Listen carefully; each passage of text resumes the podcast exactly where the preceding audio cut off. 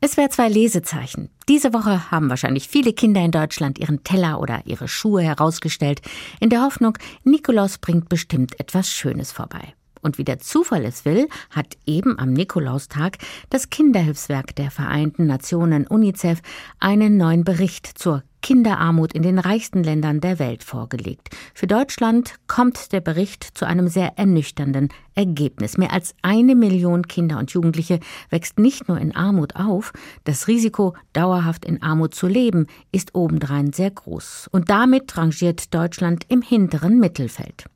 Was es bedeutet, arm zu sein, das hat Grit Krüger in ihrem Debütroman Tunnel sehr eindrücklich und auf so besondere Weise beschrieben, dass die Autorin aus Ettlingen kommende Woche in Stuttgart mit dem Anna Haag Preis ausgezeichnet wird. Hallo, Frau Krüger. Hallo, danke, dass ich da sein darf. Frau Krüger, wir freuen uns. Anna Haag. Das war eine sehr bedeutende Stimme in Württemberg. Pazifistin, Frauenrechtlerin, Schriftstellerin, Politikerin. Ein wenig ist sie aber in Vergessenheit geraten. Mussten Sie, Frau Krüger, da auch erst einmal nachschauen oder wie präsent war Ihnen Anna Haag? Dadurch, dass ich im baden-württembergischen Raum schon lange wohne, hat mir der Name etwas gesagt als Pazifistin, als Frauenrechtlerin.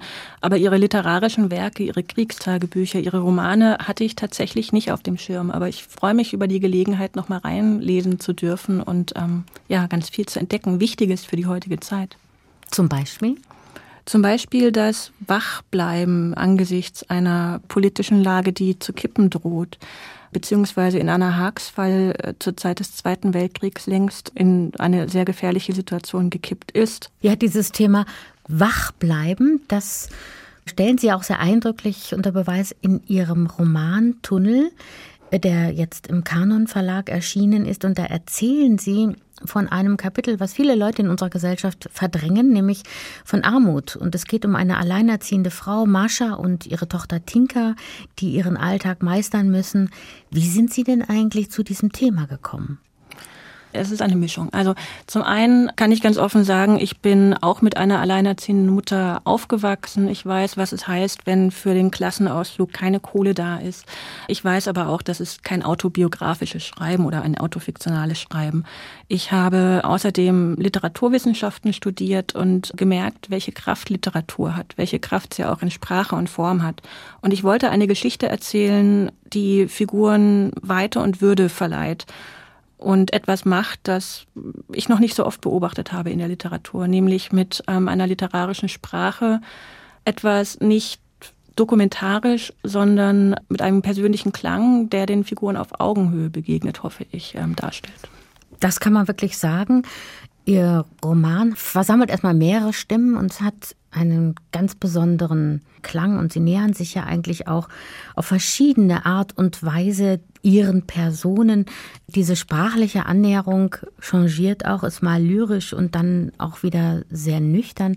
Wie schafft man das auch, dass man nicht quasi abrutscht in so eine Art Sozialkitsch, sage ich jetzt mal? Naja, wie wahrhaftig geht man mit den Herausforderungen und mit den Figuren um? Ich glaube, ein großer Unterschied liegt zwischen so etwas wie Mitleid hervorlocken wollen und Empathie zeigen.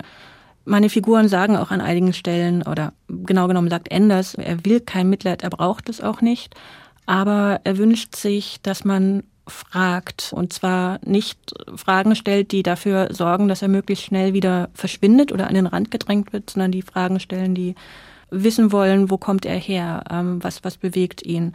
Und die richtige Sprache für diese Fragen zu finden, war mein Anliegen. Das kann ganz unterschiedlich sein. Also im Fall meiner Protagonistin ist es ein sehr hoher Ton, ein Pathos, der getrieben ist, also vielleicht ein gewisser Pathos, der geschürt wird durch ihre große Sehnsucht, Taten zu vollbringen und nicht irgendwie in Tätigkeiten den Alltag gefangen zu sein. Ein Kind, Tinker, denkt und verknüpft die Welt ganz anders, als es ein alter Mann tun würde. Und das fand ich irgendwie auch interessant, das mit den Mitteln der Literatur abzubilden. Und das heißt eben auch, Sie erzählen mit vier verschiedenen Stimmen und aus vier verschiedenen Perspektiven.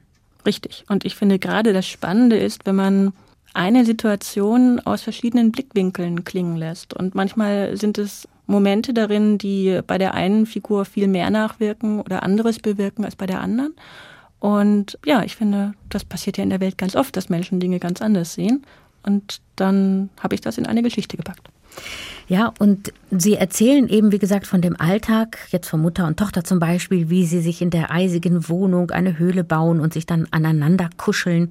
Und dann wechselt der Schauplatz, nämlich Mascha, die Mutter, bekommt einen Job im Altersheim. Und weil es dort warm ist und etwas zu essen gibt, dann ziehen die beiden mehr oder weniger dort ein. Das ist ja eine sehr skurrile Idee eigentlich. Natürlich ist es eine Kunstform, die die Geschichte etwas zuspitzt oder dafür sorgt, dass die Figuren einen gemeinsamen Weg finden. Aber eine alleinerziehende Mutter, die in den Arbeitsmarkt integriert wird und der man eine relativ niedrig dotierte Tätigkeit anbietet, nämlich ähm, eine Pflegeassistenz zu sein in einem Altersheim, das ist nicht so abwegig. Da gibt es gerade einfach einen hohen Bedarf. Und auch die Tatsache, dass man ganz selbstverständlich annimmt, dass sie diese Tätigkeit gerne annimmt oder dass sie ihr irgendwie liegen könnte, obwohl das vielleicht etwas ist, das sie gar nicht so gerne mag. Mascha ist eine Figur, die, die nach Abenteuern strebt, nach Weite, aber in dem, was man heute Care-Aufgaben ist, eng eingeschränkt ist. Sie hat eine Tochter.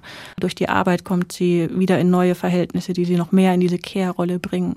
Und das ist auch nicht so, dass sie die komplett ablehnt, aber ja mit einer gewissen Ambiguität annimmt. Ja, und es zeigt auch, dass die handelnden Personen, die sind jetzt nicht erstarrt in ihrer Situation oder fühlen sich irgendwie nur als Opfer. Sie sind schon auch sehr aktiv und sehr präsent und versuchen immer doch noch ihr Leben selbst zu bestimmen. Aber selbstverständlich. Es geht in meinem Roman viel auch darum, wie Menschen ihre eigene Geschichte schreiben können. Auch ihre Geschichte dann äh, schreiben und Freiräume suchen, wenn ihnen durch das System, in dem sie sich bewegen, wenig Freiräume gestellt werden. Mascha ist eine Figur, sie gräbt, das heißt, sie, sie wühlt sich durch ganz schön dreckige Arbeit einen Raum frei, wo vorher keiner war. Ein Tunnel entsteht, ein Tunnel raus aus den bisherigen Umständen, in denen sie lebt. Ja, eine Art Hoffnung, Flucht, ganz viel. Ja. Das kann man wirklich sagen. Es ist auf keinen Fall ein Buch, das einen runterzieht, sondern ich fand es sehr empathisch erzählt und mutige Figuren, die einem dort über den Weg laufen. Und ja, es hat auch so etwas sehr Warmes, Ansprechendes. Also so kam es bei mir an.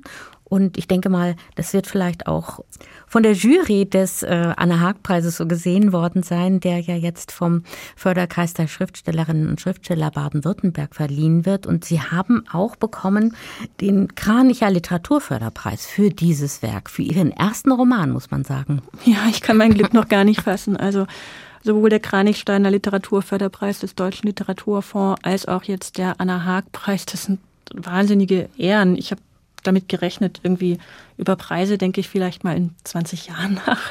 Aber irgendwie, ich bin sprachlos vor Glück und glaube ich, irgendwann in Mitte 2024 habe ich erstmal verarbeitet, was hier tolles geschehen ist. Ja, das gibt einem doch Bestärkung, auch ein neues Projekt vielleicht anzugehen. Denn das wollen wir nicht verschweigen an dieser Stelle. Sie leben ja noch nicht vom Schreiben. Sie haben auch noch einen Job und zufälligerweise auch beim SWR. Das ist richtig. Ich bin Redakteurin beim SWR. Ich sitze äh, in Baden-Baden. In Baden-Baden, genau. Ja, irgendwie das Schreiben und das Arbeiten außerhalb des Schreibens, das sind wichtige Teile meines Lebens und irgendwie hat bisher alles funktioniert. Ich glaube, je weniger man drüber nachdenkt, wie es funktioniert, umso besser funktioniert es. Und da mache ich jetzt einfach weiter. Das nächste Buch kommt. Gerade passiert noch so viel Tolles mit Tunnel, dass ich, glaube ich, erstmal wieder ein bisschen Ruhe brauche, um den nächsten Text zu finden. Aber das wird. Der Roman Tunnel von Grit Krüger wird kommende Woche mit dem Anna-Haag-Preis ausgezeichnet. Herzlichen Dank für das Gespräch im SWR2 Lesezeichen, Grit Krüger.